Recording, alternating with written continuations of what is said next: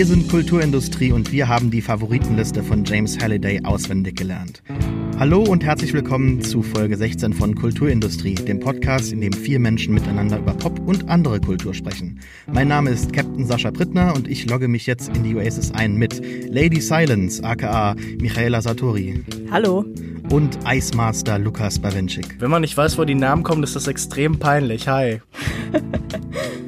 Auf Alex müssen wir in dieser Woche leider verzichten, aber das hat einen sehr erfreulichen Grund, denn er und seine Frau dürfen einen neuen kleinen Menschen in ihrem Leben begrüßen. Wir wünschen der Familie Matzkeit auf diesem Weg alles Gute für die Zukunft. Alles Gute euch dreien. Ich glaube, ich spreche für uns alle, wenn ich sage, wir wünschen euch alle viel Glück und das Allerbeste und wir sind alle sehr froh, dass wir deine Terrorherrschaft für eine Folge nicht mehr auf uns spüren müssen und frei sind. Endlich frei! Ja, ist halt wie bei der französischen Revolution, ne? Jetzt bin ich der neue Herrscher. Warte mal ab, ob's unter mir besser wird. Unsere Themen in dieser Woche. Ready Player One, Steven Spielbergs Adaption von Ernest Kleins Popkultur Mesh-Up-Orgie, The Terror, eine neue Serie von Ridley Scott über die gescheiterte Franklin-Expedition durch die Nordwestpassage und Die Freiheit, frei zu sein, ein neu veröffentlichtes Essay von Hannah Arendt. Ready Player One ist der neue Film von Steven Spielberg. Bereits vor dem Kinostart sorgte die Adaption Ernest Kleins zitatlastiger Popkulturwürdigung mit heftigem 80er-Jahre-Fetisch für viel Zynismus und Augenrollen. Der fertige Film hat mit dem Plot des Buchs wenig gemein und hat dazu Steven Spielberg, dessen Övre bereits in Kleins Buch zelebriert wird. Dass nun der Großmeister selbst und nicht ein nacheifernder Schüler Ready Player One inszeniert, ist sicherlich schon einmal eine Aussage für sich. Gelingt Spielberg dieser Metakommentar über unsere Beziehung zu Nostalgie und Sachen, die uns lieb sind, oder kann selbst er nur einen Blockbuster aller 2018 daraus machen? Das wollen wir diskutieren. Der Film ist bereits relativ erfolgreich gestartet und eine Mehrheit der Kritiker findet den Film gut. Lukas, findest du den Film auch gut oder zumindest mal interessant? Also gut? Nein. Nein, nein, nein, nein, nein, nein, nein, nein, nein. Interessant schon eher. Das ist definitiv ein Film mit sehr vielen Versatzstücken, mit sehr vielen Bezügen und natürlich ist es auch interessant, hier Steven Spielberg über die Welt der Nostalgie zu herrschen. Er ist ja selber so ein bisschen ein Abbild dieses Hallidays, die wir in diesem Film sehen und es geht viel darum, ist denn diese merkwürdig zombifizierte und kalte und spirituell leere und sehr hässliche Welt sein Produkt, sein Schaffen oder steht er kritisch dem gegenüber? Und das sind alles sicher interessante Themen, genauso wie eben unser Verhältnis zu virtuellen Realitäten. Also viele Fragen, die natürlich auch so ein Film wie Matrix oder so in ähnlicher Weise aufwirft, werden auch hier naja, behandelt wäre zu viel gesagt. Sie klingen so ganz dezent an. Das ist für mich, glaube ich, eines der Hauptprobleme, dass dieser Film viele interessante Themen schon hat, aber dass dann Steven Spielberg vor allen Dingen daran interessiert ist, eben die klassische Abenteuer-Hatz zu spielen. Man jagt von Schlüssel zu Schlüssel, von Setpiece zu Setpiece und reflektiert und gespiegelt und hinterfragt wird dann in letzter Konsequenz vergleichsweise wenig. Und das war für mich sehr enttäuschend. Vor allen Dingen muss ich einfach sagen, sagen, wo ein Film wie The Matrix Konsequenzen anbietet für diese virtuelle Welten. Wenn man in der Matrix stirbt, dann stirbt man auch in der wirklichen Welt. Passiert hier einfach gar nichts in diesem Zusammenhang. Und so habe ich wirklich ein großes Problem damit, in diesen vielen langen, ausufernden Actionsequenzen irgendeine Fallhöhe zu erkennen. Irgendwas, das auf dem Spiel steht, weil ich mir immer denke, na gut, wenn man hier stirbt, dann passiert nicht viel. Man verliert so sein Taschengeld und die drei Gegenstände, die man gesammelt hat. Das macht es mir dann schwer, vieles hier ernst zu nehmen. Aber es gibt auch sicher interessante Sachen, die man besprechen kann. Das ist vielleicht das Größte, was man diesem Film zusagen kann. Michaela, hast du weniger Probleme gehabt mit dem Film? Ich fand den Film rein unterhaltungsmäßig gesehen okay. Trotzdem hat er mir nicht viel Neues gezeigt oder gebracht. Obwohl, eine neue Sache habe ich entdeckt, nämlich, dass es jetzt, ich musste den Film in 3D schauen, durfte aber dafür im O-Ton schauen. Und es gibt jetzt so Brillenclips, die man sich auf seine Brille tun kann, um Filme in 3D zu sehen und muss nicht noch zwei Brillen dazu tragen. Das die war das schon länger. Die gibt's schon länger. Ich finde die auch genial. Ja, und das war das neueste und coolste, was mich an diesem Kinobesuch, was mir entgegnet ist das war's auch schon? Naja, in der Diskussion können wir gerne noch weiterreden. Ich finde, es gab ein paar coole Ideen. Also mir hat die Sequenz im Hotel von The Shining irgendwie gut gefallen. Und ja, wie gesagt, also rein unterhaltungsmäßig, also ich kann einen Film nicht nur aus einer Kritikersicht schauen und äh, im Vergleich mit dem, was sonst noch so auf dieser Welt an Filmen da ist, sondern als reines Unterhaltungspiece, in, wo man sich halt in den Kinosaal setzt und sich über seinen Brillenclip freut und dann unterhalten wird. Und wie gesagt, da fand ich ihn halt okay, aber ich glaube, ich würde ihn mir nicht nochmal anschauen und ich habe auch jetzt auch keine große emotionale Bindung zu diesem Film. Wahrscheinlich hatte ich schon eine relativ große emotionale Verbindung, ohne dass ich den Film aber tatsächlich als wirklich toll bezeichnen würde. Also ich würde jetzt nicht sagen, dass ich ihn noch einmal unbedingt sehen muss, weil er mir so toll gefallen hat, sondern ich finde ihn auch äußerst interessant und es macht mir sehr, sehr viel Spaß, über ihn nachzudenken und über ihn zu reden. Und er begleitet mich halt jetzt wirklich schon seit wir nehmen es jetzt echt spät auf, seit anderthalb, zwei Wochen oder so. Und ich muss immer so ein paar Mal am Tag noch dran denken. Und das ist eigentlich schon ein Zeichen für mich, dass da irgend schon was ist an dem Film. Und ich würde auch gerade ansetzen an dem, was dich gestört hat, Lukas, nämlich, dass es keine Verbindung zwischen der realen und der digitalen Welt gibt. Und genau das ist es ja. Es gibt keinen Wert mehr des realen Lebens, ja, dass du in der Oasis stirbst und dass das keinen keine Rückwirkung hat auf dein reales Leben, sagt ja alles schon über dein reales Leben aus. Es ist nichts mehr wert. Es hat absolut keine Bedeutung mehr, sondern alles spielt sich noch in der Oasis ab.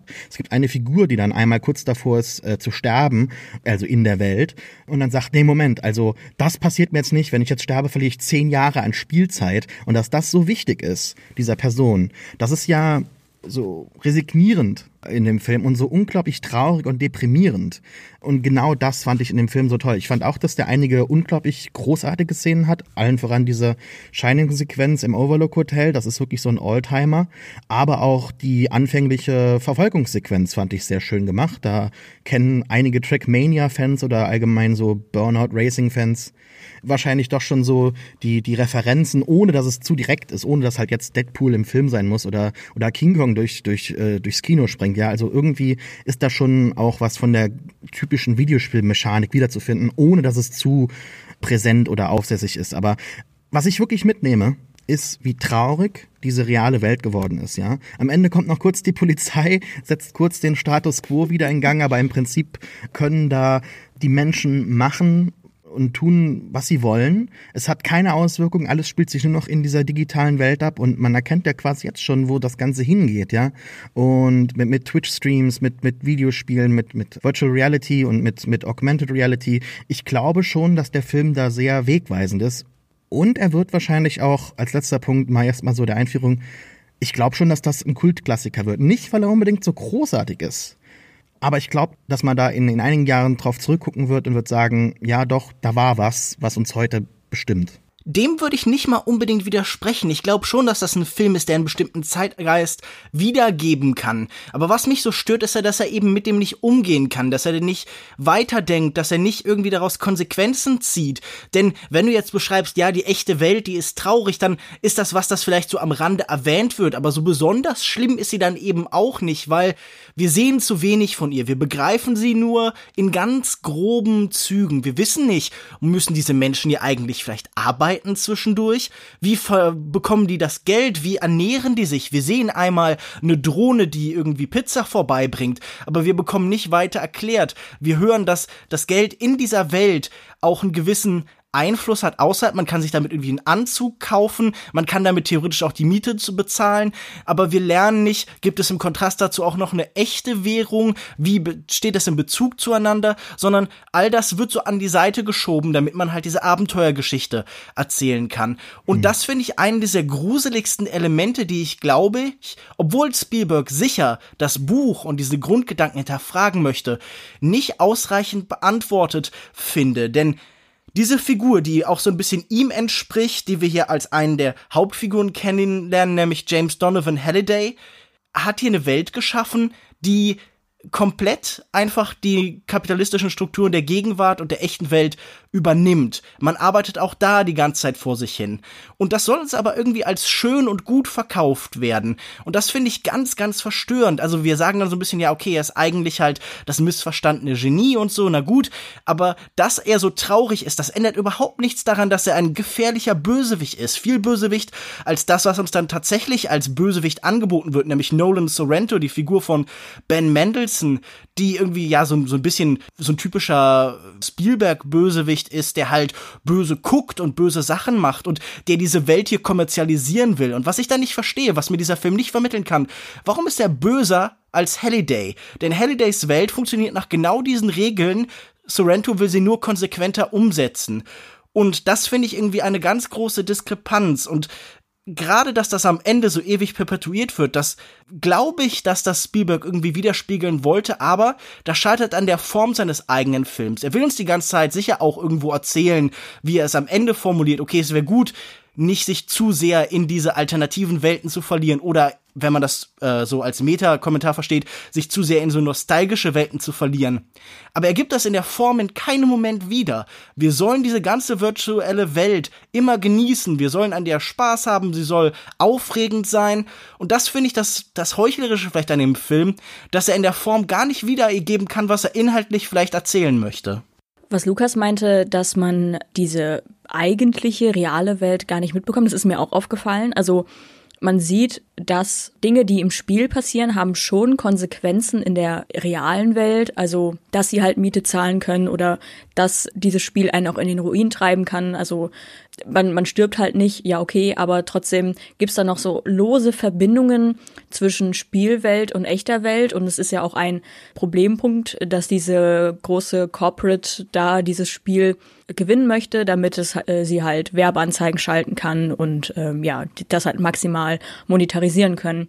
Trotzdem ist man genauso wie die Akteure in diesem Film auch als Zuschauer die ganze Zeit an diese Welt gebunden und in dieser Welt gefangen. Man hat immer nur so ganz kurze Sequenzen, in der man halt in dieser echten Welt ist und äh, ist ansonsten immer in dieser wilden Spielwelt und mich haben auch diese zum Teil ewig langen Action-Sequenzen sehr gelangweilt. Also vielleicht bin ich da einfach nicht so der Typ für, die das spannend findet oder sowas. Also ich fand das dann immer eher ein bisschen lästig und fand auch ein bisschen diese Heldenverehrung, die da gezeigt wird, auf eine gewisse Art und Weise problematisch, weil man hatte halt, man hat Halliday, der diese Welt erfunden hat und es gilt, ihn und sein Leben so gut es geht zu kennen, wirklich in- und auswendig, seine Lieblingsspiele, seine Gedanken, seine Ereignisse in seinem Leben, in seinem Privatleben vor allen Dingen dass er sogar über sein Leben hinweg eine Art Museum seiner Erinnerungen erschaffen hat, äh, die man sich anschauen kann.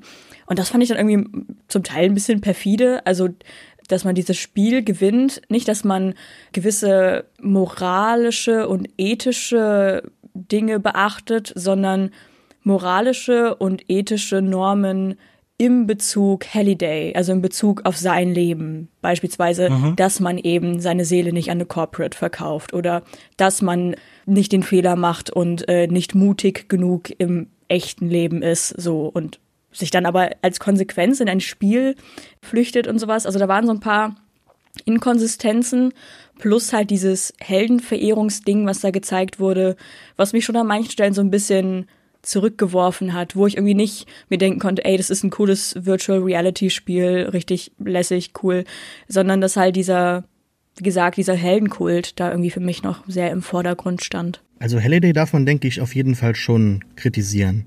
Das tut der Film auch.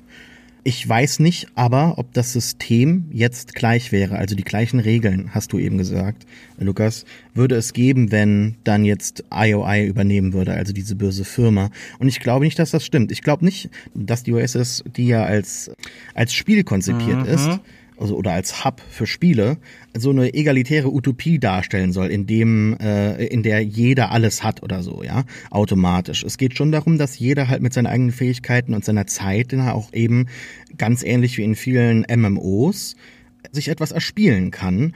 Trotzdem finde ich das aber immer noch fair genug oder als ein fairer Kontrast zu der realen Welt oder dem Hyperkapitalismus, der halt durch diese Firma dargestellt wird. Natürlich kann man immer noch sagen, die IOI wären vielleicht noch schlimmer in irgendeiner Form, die würden das noch weiter zuspitzen, aber nehmen wir doch mal den Text, den wir nachher besprechen. Nehmen wir die Freiheit frei zu sein von Hannah Arendt und wenden ihn hier an. Da geht es um die Frage, geht es hier um rein Abwehrrechte, die haben wir auch nicht, das wissen wir nicht, wie zum Beispiel irgendwie diese Soldaten und so, wie wir uns hier gegen diese Menschen verteidigen können, die zum Beispiel von IOI geschickt werden. Aber viel wichtiger ist doch, haben wir in dieser virtuellen Welt, die unsere echte in weiten Teilen ersetzt, irgendwelche positiven Freiheitsrechte, haben wir Teilhaberechte und das sehe ich überhaupt nicht. Wir können diese Welt hier nicht mitgestalten, sondern wir können nur uns in die Parameter einfügen, die Halliday vorgegeben hat. Und das ist doch im Endeffekt einfach nur diese Idee vom Plattformkapitalismus, wie wir sie heute irgendwie dann bei der Silicon Valley sehen oder so. Also ich finde das, was Halliday gemacht hat, viel perfider als das, was IOI jeweils halt irgendwie für sich selbst stehend machen könnte. Das kann ich halt einfach überhaupt nicht erkennen. Verstehe nicht, wo, wo du das siehst. Klar, in der Story, die halt der Film erzählt, in Ordnung. Da würde ich dir eventuell sogar recht geben, da gehe ich auch mit. Deshalb habe ich auch eben gesagt, das kann man mhm. durchaus kritisieren und vor allem Hallidays Übermeister, Magiemeister, der da am Ende was, was verteilt. Okay.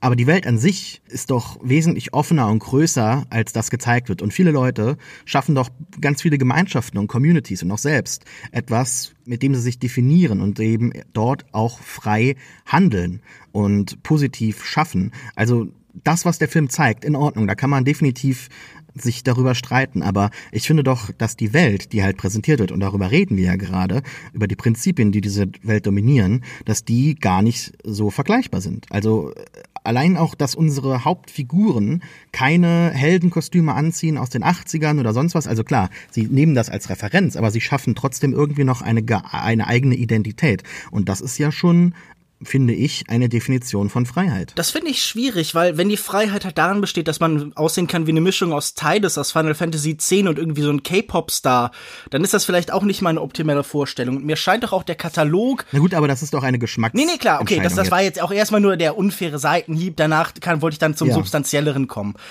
Genau.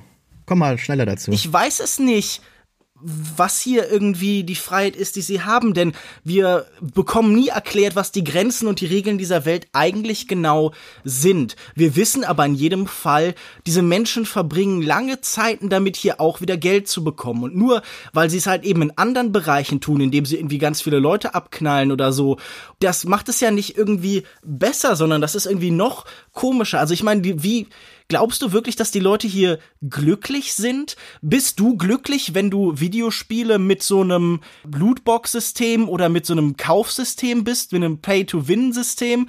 Normalerweise nicht. Genau das ist die Oasis doch nicht, Lukas. Genau das ist es doch nicht. Das möchte doch IOI bringen. Äh, In-App-Käufe, äh, In-App-Purchases Werbung und so weiter. Vor allen Dingen. Lootboxen und Werbung, ja. Und all das findet sich in der Oasis momentan nicht. Also ich finde, du argumentierst jetzt gerade gegen einen Film, der so nicht existiert. Ich glaube, deine Annahme ist halt positiv gegenüber dieser Welt, weil du nicht genau weißt, wo die Grenzen sind. Aber ich finde das super schwierig, weil es ist ja wirklich die maximale Zuspitzung von Wettbewerb. Also zum Beispiel sehen wir, bestimmte Teile dieser Welt. Ich kann nicht sagen, wie diese Welt im Ganzen ist, weil ich nicht alles sehe. Aber ich sehe halt zum Beispiel ein riesiges Schlachtfeld, in dem halt die Stärksten überleben. Das ist doch die maximale Zuspitzung von so dem Markt, dem Raubtierkapitalismus. Man kämpft im wahrsten Sinne des Wortes auf einem Schlachtfeld gegeneinander. Ich stelle mir nicht vor, dass das besonders viel Spaß macht, wenn es da um deinen Monatsverdienst geht. Das ist, als würden wir statt normale zur Arbeit zu gehen, gezwungen, jeden Tag im Casino um Überleben, um unser Überleben zu kämpfen. Das scheint mir auch keine positive Vision zu sein. Da sind wir halt einfach wieder bei der Unterscheidung, was besprechen wir. Besprechen wir das, was wir im Film sehen, oder besprechen wir das, was die Oasis ist?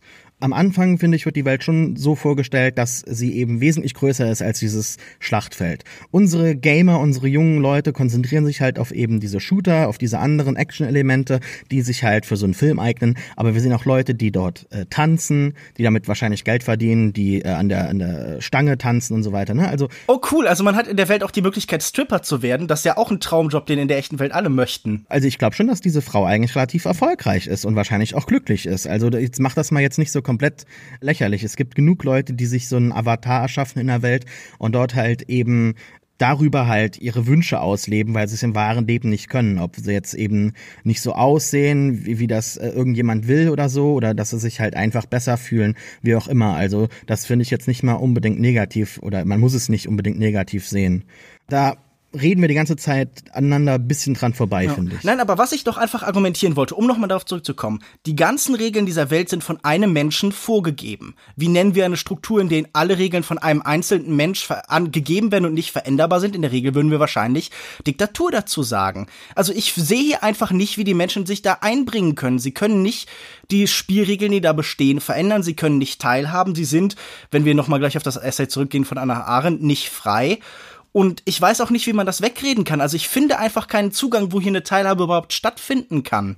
Okay, wir finden keinen gemeinsamen Punkt. Michaela, hast du noch was? Ja, ich habe eine freche Frage für den Abschluss, nämlich, denkt ihr, dass vielleicht jetzt endlich die Chance besteht, dass mit Ready Player One endlich ein Abschluss zum Nostalgie-Hype gegeben wurde. Dass wir uns also in, in Zukunft nicht noch mehr Nostalgie-Serien, Filme, sonstige Medien anschauen müssen. Gerade was die 80er angeht. Wäre das denn ein Wunsch von dir? Irgendwie ja. ich finde irgendwie, man hat sich mittlerweile ein bisschen dran satt gesehen. Also ich denke mir, ja, okay, jetzt machen halt die Leute Filme, die halt selber Kinder in den 80ern waren oder Jugendliche in den 80ern und arbeiten das dann doch mal alles filmisch medial auf und wir sind die Leidtragenden darunter. Also ich würde den Wunsch exakt so unterstreichen. Ich würde mir auch wünschen, dass wir damit endlich abschließen, wobei ich jetzt auch nicht sagen kann, dass ich mich auf die 90er Jahre Nostalgie so besonders freue. Da bin ich ebenso skeptisch. Aber wenn uns das Ende des Films irgendwie eine, ein Indikator ist, dann doch, dass es wahrscheinlich immer so fortgesetzt wird, dass halt immer auf neue Weise die äh, Nostalgie wieder gekäut wird, nur dass man hier statt äh, einem Einzelnen ein etwas diverseres Team hat, das das Ganze managt. Und ja, so ungefähr dürfte auch unsere Popkultur in Zukunft aussehen, wenn wir tatsächlich die sicher positiven Veränderungen durchlaufen und irgendwie Hollywood und so diverser werden, dann werden wir halt ja, etwas umfangreichere Form von Nostalgie vorgesetzt bekommen, aber dadurch wird das nicht origineller und interessanter und es ist ja bezeichnet, dass in dieser Welt wenig Neues tatsächlich geschaffen wird, sondern einfach immer nur Altes fortgesetzt wird bis ins Jahr 2045. Also äh, wir haben noch ein bisschen bis dahin. Ja, ich glaube auch, dass diese Gegenbewegung ein bisschen älter ist und man hat das auch bereits bei dem zynischen äh, Feedback vor Release des Films gemerkt. Und wahrscheinlich hat der Film jetzt das Ganze so auf die Höhe getrieben, ne, was bereits Stranger Things und andere Sachen in den letzten paar Jahren angestoßen haben. Und ja, ich würde den Film eigentlich auch als kulturelle Dystopie bezeichnen, ähm, weil halt eben alles nur wieder gekäut wird. Wer das jetzt interessant findet und den Film noch nicht gesehen hat, der darf ins Kino gehen. Der Film läuft bereits seit dem 5. April. The Terror ist der Name einer neu produzierten AMC-Serie über den dritten Versuch der Nordwestpassage durch den Polarforscher Sir John Franklin. Mit den beiden Schiffen Erebus und Terror blieb die Expedition im arktischen Eis stecken, bis diese aufgegeben wurden und die Überlebenden eine Flucht durch den kalten Norden Kanadas wagten. Dan Simmons Roman, auf dem die Serie basiert, fügt der Konstellation noch eine weitere übernatürliche Note hinzu. Das Endresultat ist so etwas wie das nie verfilmte Sequel zu Peter Weirs Master and Commander mit The Thing und Lovecraftschen Einflüssen. Michaela, konnte The Terror die Passage zu deinem Herzen finden? Auf gewisse Weise ja. Blieb vielleicht zu Beginn ein bisschen im Eis stecken, aber hat dann doch den locker flockigen Durchgang gefunden.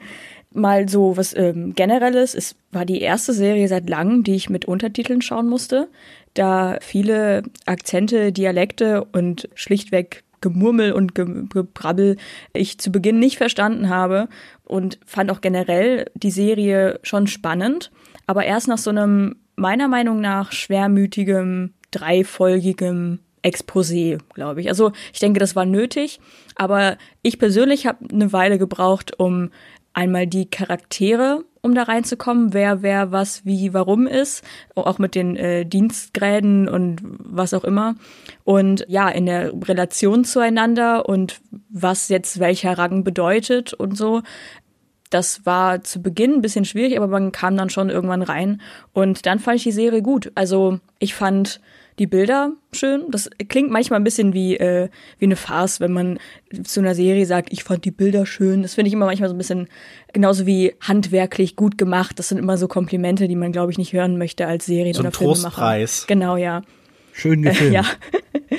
Aber das war es tatsächlich. Also die Bilder waren wirklich zum Teil sehr eindrucksvoll und wo meiner Meinung nach zu Beginn noch sehr mit so Großaufnahmen und totalen bisschen sparsamer umgegangen wurde, um halt wahrscheinlich auch diese Enge innerhalb dieser, dieser Schiffe deutlich zu machen, wurde immer später in der Serie, äh, je, je später es in der Serie war, gab es immer mehr Totalen und immer mehr weite Aufnahmen, so dass es wirklich auffällig wurde, wie oft und wie sehr das dann doch zelebriert wurde, was dann auch natürlich dazu passt, dass die irgendwann das, die Schiffe verlassen und sich dann halt über das arktische Eis bewegen.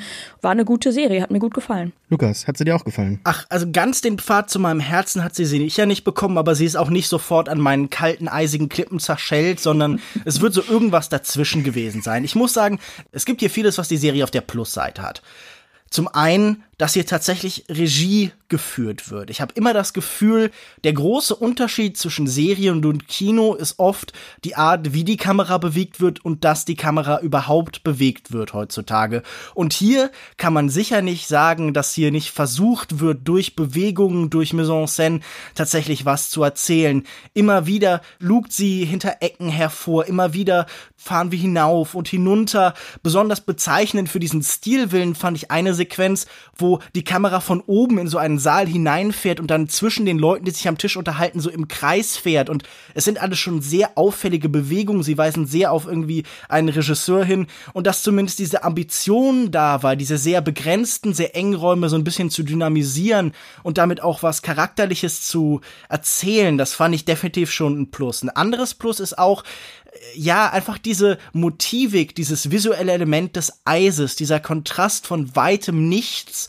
Das ist jetzt etwas, das wir in Serien vor allen Dingen sehr selten sehen und das so seine ganz eigene ja Magie hat, einfach weil es selbst im Dunkeln etwas Helles hat, einfach wegen diesem spiegelnden Eis, wegen der Tatsache, dass einfach alles weiß ist. Die Bilder sind oft schön, die Serie ist schön ausgestattet. Manchmal hatte ich bei den Sets so ein bisschen das Gefühl, okay, gegen diesen Felsbrocken sollte ich jetzt nicht zu sehr stoßen, der wird wahrscheinlich dann gleich wegrollen. Da sieht man das Pappmaché so ein bisschen jetzt nicht auf dem Level von äh, vielen günstigen Serien, aber nun gut, man erkennt es auf jeden Fall. Also ich fand nicht jede Szene inszenatorisch und von der Ausstattung perfekt gelungen. Was mich, glaube ich, am meisten stört und wo ich das Gefühl hatte, das habe ich in letzter Zeit oft gesagt, aber nun gut, ich weiß nicht, ob das hier wirklich Stoff für zehn Folgen hergibt. Das hat natürlich schon was jetzt sehr methodisches, was ruhiges. Man sieht in der Form der Serie so ein bisschen wiedergespiegelt, okay, wir stecken im Eis fest, also steckt auch die Serie so ein bisschen fest. Es geht jetzt nicht so, dass man sich hier großartig vorbewegt, sondern man bleibt an denselben paar Schauplätzen, man geht ähnliche Diskussionen durch, man hat halt dieses Ränkespiel, man hat sehr stockige, sehr steife Kapitäne und ihre Matrosen, die eben miteinander so ein bisschen Psychokrieg spielen und aber auch ihre eigene Vergangenheit aufarbeiten. Das fand ich nicht immer berauschend, nicht immer interessant, aber es ist definitiv alles gut gespielt und es hat auch einfach seine Momente. Also ich bin so, ich fand die Serie in Ordnung mit Tendenz zu was Besserem hin. Die Serie hat zehn Episoden und auch so in der siebten oder achten habe ich mir gedacht, na ja, acht hätten auch gereicht. Und als ich sie dann tatsächlich zu Ende gesehen habe, war ich froh, dass es doch zehn Folgen waren, weil diese Länge tatsächlich hier, finde ich, notwendig ist, um sich halt einfach so in die Situation und die Gefühlswelt der Figuren halt reinzuleben, ja. Ich finde, dass die Serie keine wirkliche Action-Serie ist. Es ist eine Serie, die sehr lange Szenen mit Charakteren hat, mit langen Dialogen und die werden punktuell immer wieder unterbrochen mit sehr blutigen Momenten. Und das ist ein sehr schöner Wechsel. Und innerhalb dieses, dieses Ablaufs entsteht langsam so ein wirklich so ein beklemmendes Gefühl, dass die Figuren jetzt hier an, an einem Ort existieren, der nicht für den Menschen bestimmt ist. Und ich bin froh, dass das in einer Serie geschehen ist. Ich, ich kenne dieses, dieses Argument gerade bei Miniserien, dass es ja eigentlich auch im Prinzip ein, ein bisschen ein, ein längerer Film sein könnte. Aber ich erinnere mich da jetzt zum Beispiel, weil wir auch über Master und Commander gesprochen haben, an Peter Weirs äh, letzten Film. Ich glaube, es war sein letzter, The Way Back, wo ähm, eine Gruppe von von Gef Gefangenen aus einem russischen Gulag entkommen und dann, glaube ich, über, über China und die Mongolei und quasi ganz Asien nach Indien fliehen müssen. Und das war auch ein, ein sehr episodischer Film, der mich sehr eingenommen hat und ich mag solche, solche epischen Reisen, gerade in der Vergangenheit, so viktor viktorianische Geschichten wie auch Edgar Allan Poe hatte einen Roman, seinen einzigen Roman hier, The Narrative of Arthur Gordon Pym, wo halt auch Leute am Ende an einem Punkt ankommen, Explorers, ne, so Kundschafter, Leute, die was erforschen wollen, noch die letzten Reste der Welt und da halt auf etwas stoßen, was sie eben nicht eigentlich finden sollen. Und das mag ich. Das gefällt mir unglaublich gut und das Das schafft die Serie hier auch, nämlich mit der Landschaft. Ne? Also ihr habt beide gesagt, dass es schön gefilmt ist. Ich sag's jetzt so und so ist es auch. Es ist sehr, sehr gut inszeniert, auch durch die Kamerafahrten oder die langen äh, Longtakes einfach der der der Landschaft, wo einfach mal so ein Gefühl dafür entsteht. Okay, was ist denn jetzt hier? Und ja, da ist eigentlich gar nichts. Entweder ist es eine Eiswüste, es ist eine Steinwüste und immer wieder hört man halt eben dieses Heulen des Windes. Und gerade später, wenn die Leute dann halt über Land fliehen, hatte ich das Gefühl, dass dieser Wind sich oft anhört wie so verzerrte Schreie. Also da entsteht so ein Gefühl dafür, dass sie gerade tatsächlich jetzt in der Hölle sind, wie so verzerrte Schreie in der Hölle. Und genau das macht die Serie auch so gut, finde ich, weil im Prinzip geht's ja nicht um das Monster, das mal zu sehen ist oder die ganze Fahrt jetzt dahin, sondern es geht um die Frage, was macht die Angst, also the Terror tatsächlich hier aus den Menschen und wozu werden sie halt dazu gebracht. Da muss ich halt wirklich sagen, es ist die beste Serie seit langem, die ich gesehen habe. Wunderschön auch geschauspielert, weil gerade diese langen Szenen, die ich angesprochen habe, die, die brauchen ja gute Schauspieler.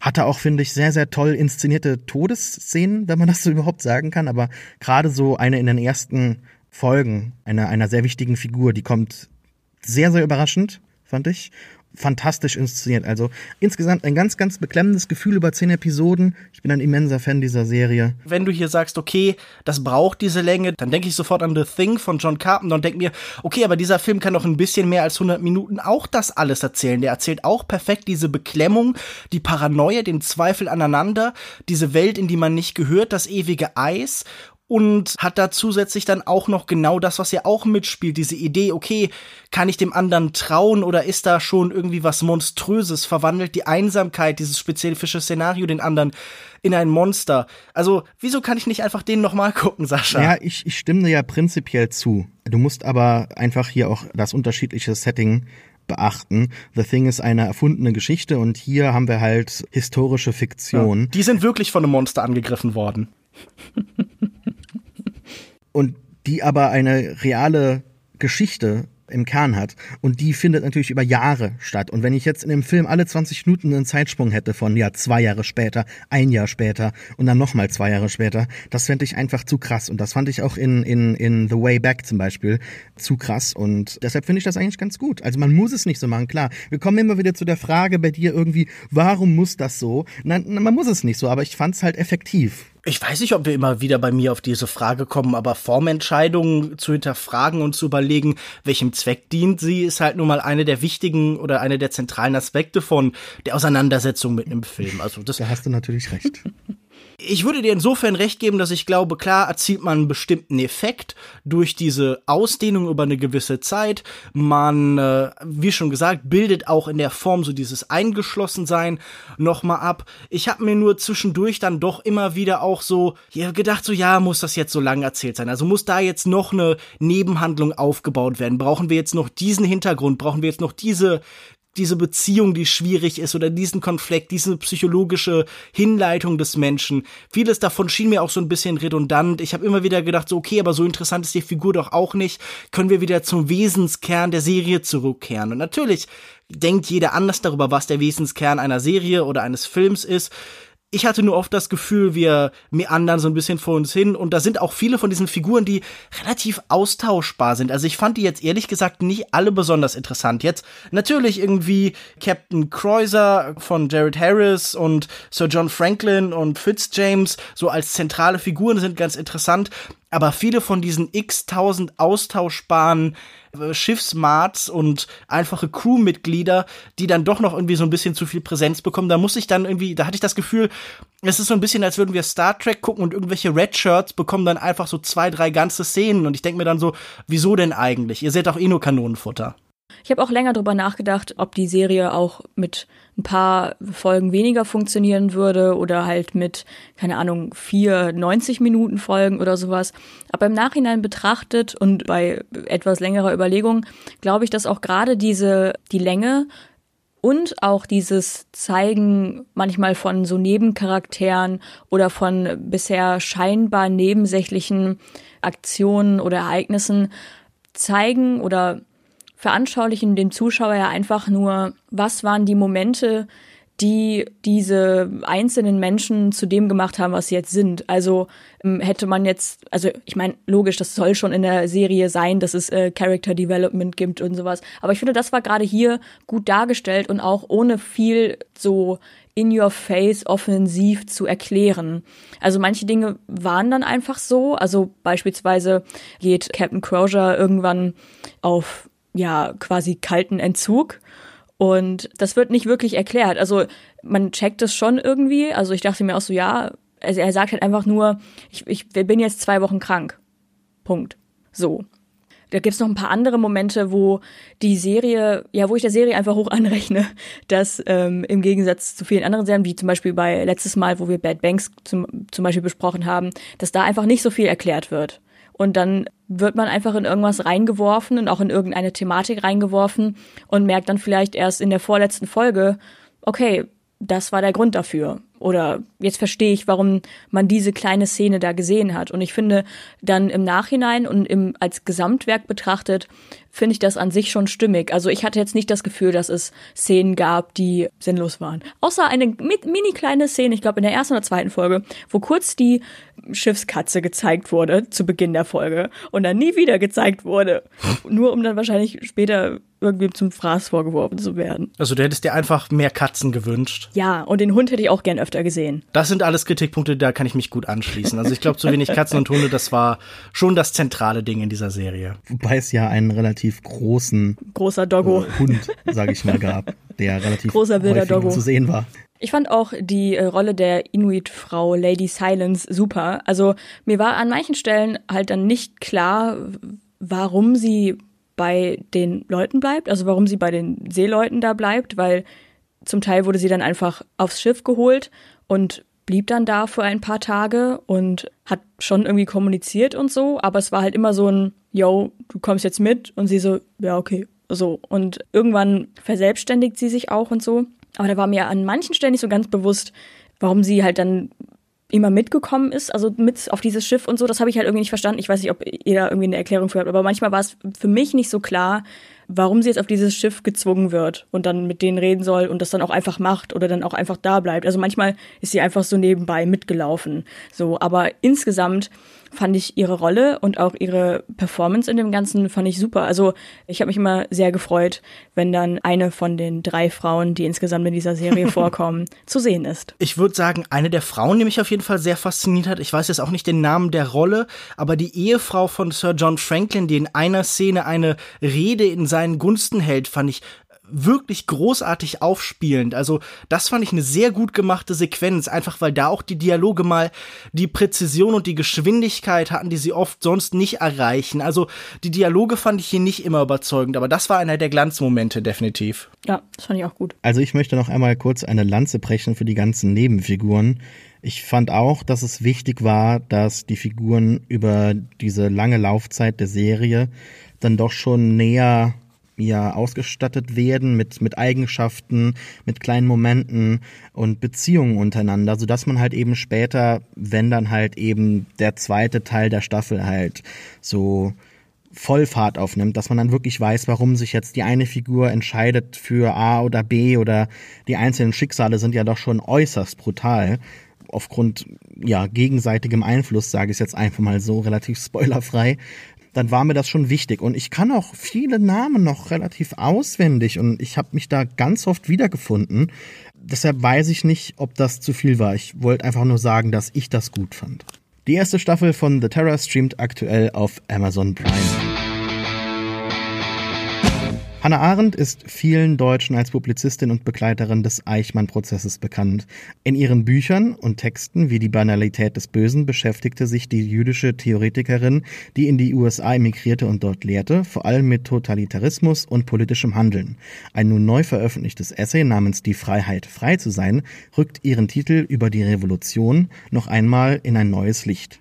Lukas, fühlst du dich denn frei? Der Text beginnt ja mit dieser Anmerkung, das Thema sei so furchtbar aktuell. Ich glaube sogar erschreckend aktuell formuliert sie es. Und viele Kritiker haben das zum Anlass genommen, auch diesem Text genau dieselbe Aktualität für das Jahr 2018 zuzuschreiben. Wenn man von den Verkaufszahlen ausgeht, dann ist dem definitiv so. Das Buch ist jetzt schon über 50.000 Mal verkauft worden in Deutschland und es ist, glaube ich, auch aktuell immer noch in der Spiegel Bestsellerliste. Ich glaube irgendwie auf Platz 5 oder so bei den Sachbüchern. Es scheint also auch irgendeinen Nerv zu treffen. Und mich fasziniert natürlich die Frage, warum kaufen Leute, die sonst äh, solche Themen wahrscheinlich nicht unbedingt angehen würden, in großen Mengen ein Buch von Hannah Arendt. Zumal es ja vor allen Dingen so eine Paraphrase ist, eine Miniatur von über die Revolution, ihrem umfangreicheren Text von 1963. Es muss irgendwann danach oder um dieselbe Zeit rum entstanden sein. Und sie verdichtet diese Themen nochmal. Also sie schreibt halt ja vor allen Dingen den Vergleich zwischen französischer und amerikanischer Revolution, wie in Über die Revolution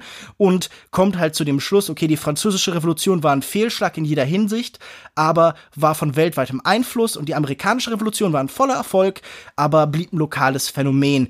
Und die Zuschreibung, die sie macht, den zentralen Unterschied, den sie feststellt, ist eben, okay, auf der einen Seite wurde das Volk sichtbar gemacht, die Masse der Armen, der Notleidenden, die niemals selbst eine Revolution starten würden, während die bei der amerikanischen Revolution ausgeblendet werden können. Und sie versucht davon ausgehend, was über das Wesen von Freiheit auszusagen, nämlich vor allen Dingen, okay, das zentrale Element ist, dass wir auch eine politische, gesellschaftliche Teilhabe haben können und nicht nur negative, also schützende Freiheitsrechte, Schutz vor etwas, sondern auch den Schutz, etwas zu tun. Und damit bezieht sich dann auch eben auf die Notwendigkeit, Armut zu beseitigen. Und hier war vielleicht eins der großen Probleme, das ich mit diesem Text hatte, dass im Endeffekt der Gedanke da ist, und das wird nur in einem Nebensatz erwähnt und dann nicht vertieft, dass dieses Problem nicht politisch angegangen werden kann. Und das würde es ja in den Raum des Ökonomischen am ehesten verschieben oder, was noch sehr merkwürdiger wäre, in den Raum des Moralischen. Und da hätte ich mir irgendwie noch eine Vertiefung gewünscht. Das war, was mich an diesem Text am meisten irritiert hat.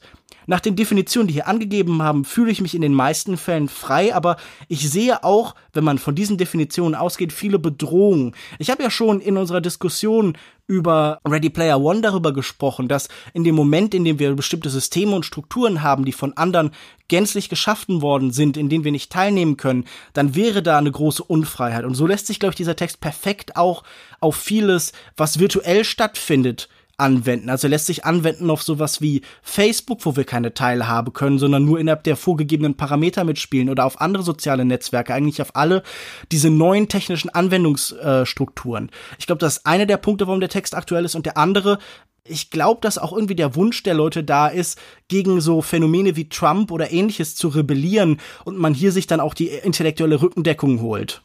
Ja, ich habe übrigens auch häufig an die USA denken müssen. Ich fand nämlich diese reine negative Definition von Freiheit in ihrem Essay, also dass, dass sie es zunächst mal sagt, dass das nicht reicht, sondern dass es für ein politisches Handeln tatsächlich auch eine, eine positive Definition braucht. Das fand ich sehr einleuchtend und ähm, das hat auch in gewisser Weise meinen Blick auf die USA den ich in den letzten zwei Jahren so geformt habe, hat mir das eigentlich ganz gut erklärt. Ich krieg gerade keinen geraden Satz hin, aber wir lassen das mal so. Ne? Die Sätze in dem Essay waren ja genauso verschachtelt. Findest du? Ich finde ja eigentlich, dass sie schon merklich so am ehesten so an, an, an kantiatische Sprache anschließt. Also, dass man schon versucht, sich von einer Definition, von einem Begriff zum nächsten zu handeln und vor allen Dingen genau wie dieses Thema der Revolution am Anfang als Wort erklärt wird, nämlich als was astronomisches, dieser Gedanke, dass das ursprünglich die Reaktion meinte, das Zurückkehren, das Umdrehen in den Ursprungszustand, ist auch ihr Text so zyklisch und so im Kreis angelegt. Ich habe immer das Gefühl, sie kehrt in kleiner werdenden Kreisen immer zu denselben Argumenten und denselben Ideen zurück. Und das fand ich gerade, was ihn für mich so zugänglich und so gut zu lesen gemacht hat. Ich glaube auch, dass ein großer Vorteil oder ein großer Grund, warum der so verkauft wurde, dieser Text, ist, dass er so ja so snackbare Intellektualität anbietet. Also so runtergebrochen auf 40 Seiten. Dafür finden die meisten Leute die Zeit und das ist, glaube ich, auch so die Intensität und die Menge, die auch so eine große Masse ganz gut von Hannah Arendt zum Beispiel konsumieren kann. Nee. Von der Idee her fand ich ihn tatsächlich nicht komplex, aber was ich eben sagen wollte, war die Sprache. Vor äh, du dann mit dem Gedanken weggelaufen bist.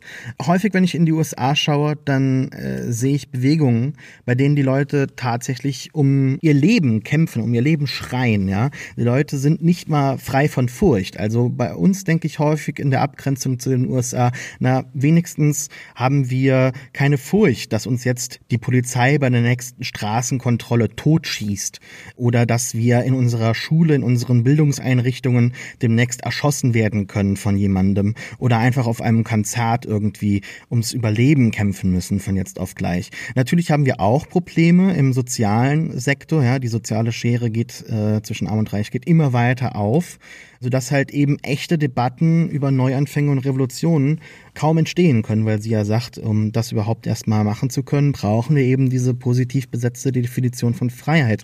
Und was ich sehr schön fand, war halt, dass sie diese Begriffe tatsächlich erstmal aufschlüsselt. Woher kommt überhaupt Revolution? Was bedeutet das? Mhm. Und wie verstehen wir diese Begriffe eigentlich in der heutigen Zeit? Und inwiefern ist diese Interpretation dieser eigentlichen hauptsächlichen erfolgreichen Revolution, wie sehr ist das hilfreich oder hinderlich für tatsächliche Neuansätze für heute? Und wo sie dann halt am Ende noch so ein positives Fazit zieht, ist halt in der Neugeburt, also in der, in der reinen Geburt einer neuen Generation, was ich dann auch auch irgendwie so ja gut fand, weil da gehe ich eigentlich d'accord. Aber das sieht man ja auch jetzt in der Reaktion auf die, auf die Probleme in den USA, dass man halt dort tatsächliche Schüler, Kinder hat, die dagegen jetzt protestieren müssen, damit ihnen halt eben diese Freiheit gestattet wird oder zumindest mal diese Abwesenheit von Furcht. Das fand ich eigentlich ziemlich, ziemlich gut. Das, das sieht man heute auch überall. Und ich möchte jetzt nicht die ganze Zeit in den USA bleiben. Es gibt da definitiv auch Ansätze, gerade bei ihrer, äh, bei ihren Ausführungen zur Revolution, wo sie halt eben nochmal drauf pocht, dass Revolution eigentlich nicht so wirklich aus etwas hervorgeht, sondern eher eine Reaktion, eine Folge von, von brüchiger Staatsherrschaft ist. Da mhm. sehe ich auch jetzt wieder ganz viel bei äh, dem arabischen Frühling und anderen Ansätzen aktuell überall auf der Welt und bei ihren äh, Ideen zur Revolution Revolution, wo man halt eben sagt, ja Moment, wie sollte das denn eigentlich stattfinden? Woher kommt eine Revolution? Wie, wie geschieht eine erfolgreiche Revolution und wofür, äh, wozu führt sie? Da ist man auch wieder bei Occupy Wall Street oder anderen Be Bewegungen in den letzten paar Jahren. Also ein hochaktueller Text, jetzt nicht nur wegen Trump. Ich glaube, das kann man eigentlich in Zukunft auf sehr, sehr vieles anwenden, weil er auch eben in so einer relativ ja schwierigen Zeit Mitte der 60er Jahre geschrieben wurde, wo halt einfach sehr, sehr viele Umbrüche äh, stattfanden oder sich anbahnten. Diesen Mut für die Revolution zu sprechen, trotz dieser großen Ambivalenz, den sie ja in diese totale Neu Erfindung setzt. Also sie selbst hat ja genug Revolutionen gesehen, die sie ablehnt oder die sie als gescheitert betrachtet. Also zum Beispiel natürlich die sowjetische, die Oktoberrevolution oder auch das, was in Deutschland passiert ist, sieht sie auch als eine Form von Revolution, von Neuschöpfung. Und das sind ja beides Entwicklungen, die sie extrem abgelehnt hat, die sie extrem skeptisch betrachtet hat. Damals war der Text revolutionär, weil er ja für diesen ganzen Prozess der Dekolonialisierung die ganzen Revolutionen und Umbrüche, die die USA extrem stark abgelehnt hat, die sie auch vielleicht so als eine Fortsetzung von, ja, einem Fallen an den Kommunismus erlebt hat, dass sie die befürwortet hat, dass sie den vor einem sehr konservativen Institut gehalten hat, diesen Vortrag, der jetzt hier als Essay erschienen ist, das war ja auch sicher, ja, wäre kritisch beäugt worden, ist kritisch beäugt worden. Und ich denke, auch heute ist das in der Hinsicht noch provokant. Also wenn du heute noch sagst, okay, der arabische Frühling ist etwas, in das wir vielleicht ein Vertrauen haben können. Wir müssen diese Revolution nur, wir müssen diese Revolution nur in Gänze eben betrachten lassen und wir dürfen sie auch nicht unterbrechen und stören, dann kann was Gutes daraus erwachsen. Das wäre immer noch eine provokante Idee. Also ob das jetzt irgendwie bei den ganzen Farbenrevolutionen ist, der arabische Frühling oder wie du schon sagst, sowas wie Occupy Wall Street oder in den USA jemand wie Bernie Sanders und irgendwie diese neue Entwicklung von einem demokratischen Sozialismus, der da einfach präsenter wird oder auch vergleichsweise Sachen so.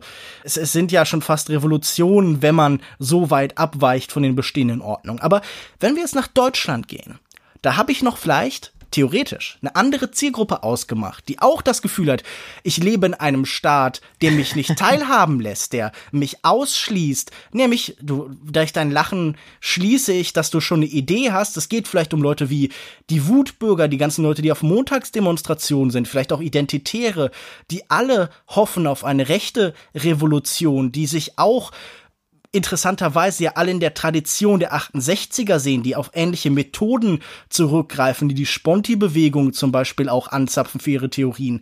Glaubst du, das könnte ja auch so eine Art Manifest der Wutbürger sein? Vielleicht schon, ja. Also ich kann deinem Gedanken auf jeden Fall folgen, wobei sie ja sagt, dass aus diesen organisierten Revolutionen selten etwas passiert, sondern es ist eher dieses Gefühl, das dann häufig in den Vordergrund tritt und von vielen Leuten unterschätzt wird. Ich finde das Gefühl in, im Ansatz am Anfang dieser Wutbürger wesentlich gefährlicher als jetzt tatsächlich diese organisierte Form von, von Pegida oder von äh, AfD. Äh, da bin ich auf jeden Fall bei ihr, aber ich glaube schon, dass man da auch das Ganze jetzt ein bisschen mäßigen kann und einfach sagen kann, dass dieses Essay so viel Zuspruch fand oder so oft gekauft wurde, weil viele Leute doch schon so ein Gefühl der Passivität haben, eben nicht mhm. konkret am politischen Diskurs äh, teilzunehmen. Und das nervt sie, glaube ich, gerade wenn halt um, wenn es um, um wichtige, naja, wichtig ist falsch, um, wenn es um bewegende Umwürfe gibt jetzt äh, oder, oder Probleme überhaupt in der Gesellschaft, wie halt eben, also Probleme nicht als nicht als reine Negativdefinition, sondern als Herausforderung, ja, wie jetzt zum Beispiel die Flüchtlingskrise. Wenn eine Million Leute zu uns kommen, ist es halt schon mal rein eine bürokratische, logistische, soziale Herausforderung, eine finanzielle weiß ich jetzt gar nicht. Aber, ne, aber dass da halt so ein Gefühl der Passivität bei vielen Menschen entstanden ist, wo sie gesagt haben, ja, Moment, wie steht's um mich, ja? Da kann ich, denke ich, den Ansatz schon wiederfinden, da gebe ich dir recht. Und das ist, glaube ich, auch, was ich so ein bisschen daraus mitgenommen habe. Eine der Schlagwörter, dass sie immer wieder mit dieser amerikanischen Revolution verbindet, dass sie aber auf alle überträgt, dass sie als Grundvoraussetzung sieht, ist die Leidenschaft. Hannah Arendt war eine Philosophin oder sagen wir eine politische Theoretikerin, sie hat diesen Begriff der Philosophie oft abgelehnt, die nie zufrieden war. Ein perfektes Beispiel sind ja ihre Studien über Toleranz, wo immer der Gedanke war, Toleranz ist nie genug im Begegnung mit dem anderen. Es geht immer auch um Respekt. Es muss immer mehr sein als das Nötigste. Und es muss immer mehr sein als auch nur die nötigste Teilhabe. Und das würde ich aus diesem Buch vielleicht auch mitnehmen.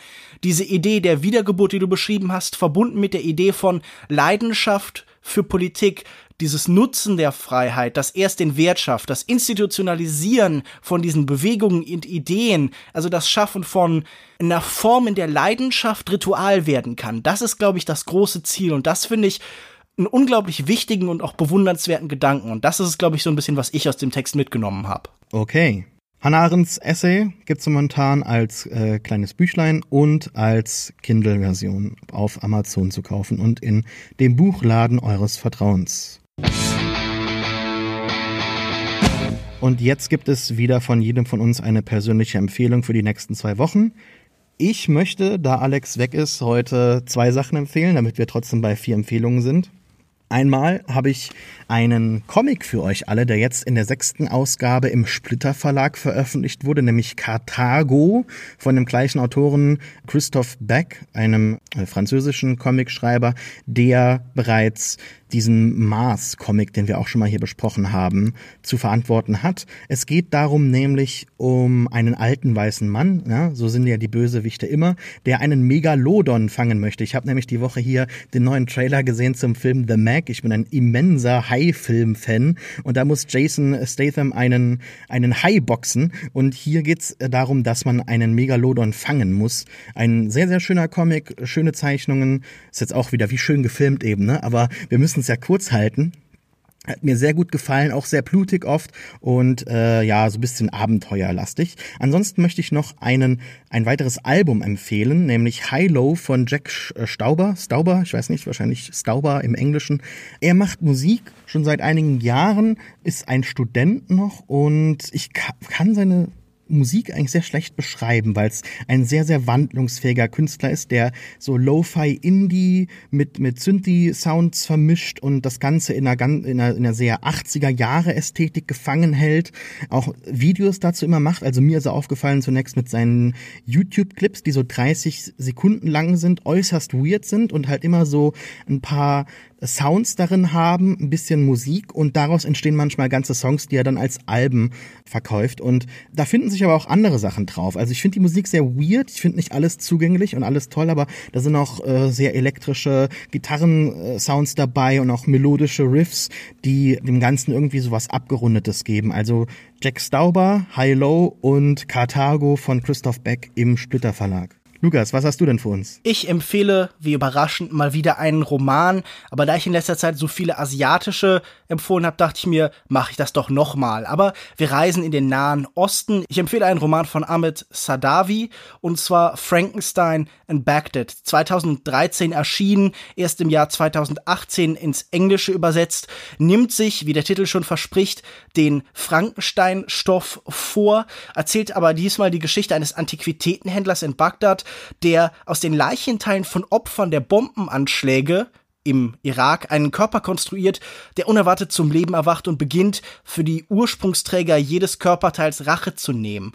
Und er tut das eben im Bezug auf einen großen Cast von Figuren, alle die Beteiligten in der Umgebung. Das sind Menschen, die einfach ihren Alltag leben wollen, die alle sehr stark beeinflusst worden sind, natürlich von dem Angriff der Amerikaner auf den Irak, dessen Nachwirkungen immer noch in jeder Sequenz, in jedem Moment des Alltags zu spüren sind. Aber vor allen Dingen ist es eine krude und immer wieder faszinierende Mischung aus Komödie, denn schon diese Handlung klingt ja ein bisschen absurd und es, so entstehen auch immer wieder surreale Science-Fiction-Momente, aber darüber hinaus ist es natürlich auch ein Versuch, so die geopolitischen Schnittmengen von der Auswirkung von außen und den eigenen Entscheidungen des Landes abzubilden. Und das ist wirklich großartig gelungen. Mich hat manchmal das extrem aufgesplitterte, multiperspektivische Erzählen so ein bisschen gestört. Ich dachte, ein bisschen mehr Konzentration hätte ja sicher gut getan, aber trotzdem ist das definitiv ein Roman, den ich jedem empfehlen würde. Für mich hat schon damals die Prämisse gereicht. Ich habe sie gelesen und habe danach sofort das Buch gekauft. Ich hoffe, das äh, hat in diesem Fall dann auch probiert. Und den gibt's bislang leider nicht auf Deutsch, den Roman. Man muss sich mit der englischen Version vorlieb nehmen. Die ist im Penguin Verlag erschienen. Ahmed Sadawi, Frankenstein in Baghdad. Michaela, was hast du für uns? Ich habe ebenfalls ein Buch, das nur auf Englisch erhältlich ist und wahrscheinlich zu übersetzen schier unmöglich wäre, um die Essenz des Buches einzufangen. Nämlich ist es ein Buch von Darcy Wilder. Und das heißt Literally Show Me a Healthy Person. Und ist von 2017. Und das Buch ist so ein bisschen, also es liest sich auch ein bisschen wie ein Twitter-Account, ist keine zusammenhängende Geschichte oder sonst irgendwas, sondern es sind wirklich einzelne Absätze äh, oder nur einzelne Sätze, die untereinander weggehen, einfach nur mit einem Absatz dazwischen als Pause, dass man merkt, da geht ein neuer Gedanke los, aber im Grunde genommen, ja, liest es sich wie eine Art Tagebuch, Twitter-Feed, nur tatsächlich ohne Bot, nicht so wie wir es schon mal bei Clemens Setz hatten, sondern tatsächlich mit eigenen Gedanken der Autorin.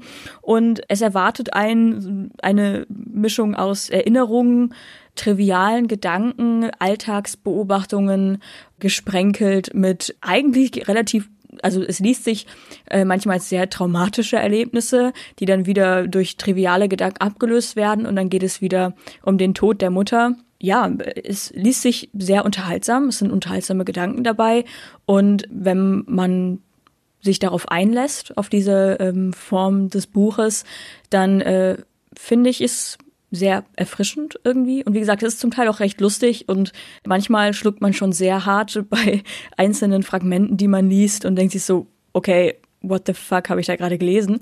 Aber ja, ich finde es ein sehr gelungenes Buch und könnt ihr immer Amazon kaufen. Und gibt's leider nicht digital. Das ist eines der wenigen Bücher, das ich jetzt in Papierform besitze. Mehr für das Regal, oder? Genau. Ist doch gut. Ich habe es auch gelesen, fand es auch gut. Also doppelte Empfehlung. Wir nehmen auch gerne nach wie vor eure Empfehlungen für diesen Teil der Sendung entgegen. Wenn ihr das nächste Mal an dieser Stelle zu hören sein wollt, nehmt einfach eine kurze Sprachnachricht auf eurem Handy auf und schickt uns diese Datei per Mail an podcast.kulturindustrie.de. Wir freuen uns, wenn ihr uns helft, Kulturindustrie bekannter zu machen, zum Beispiel mit einer Rezension auf iTunes oder einfach mit einem freundlichen Tweet oder einer persönlichen Empfehlung an die Podcast- und Kulturfans in eurem Leben. Außerdem sind wir jetzt auch auf Spotify zu finden. Einfacher geht es wahrscheinlich wirklich nicht mehr für viele. Ansonsten war es das für diese Woche. Vielen Dank an Lukas und Michaela sowie erneut viele Glückwünsche an Familie Matzkeit. Vielen Dank fürs Zuhören. Ihr findet unsere bisherigen Folgen unter kulturindustrie.de und natürlich überall, wo es Podcasts gibt. Wir sind auf Twitter unter @kultindustrie. Außerdem findet ihr Lukas dort unter @kinomensch, Michaela unter @michatori mit Y, mich unter Reefed und Alex unter @alexmatzkeit. Schreibt ihm doch auch ein paar nette Worte oder ihr googelt uns und findet unsere sonstigen Internetaufenthaltsorte und vielleicht auch unsere Gedanken zur Freiheit. Bis in zwei Wochen. Tschüss. Tschüss. Tschüss.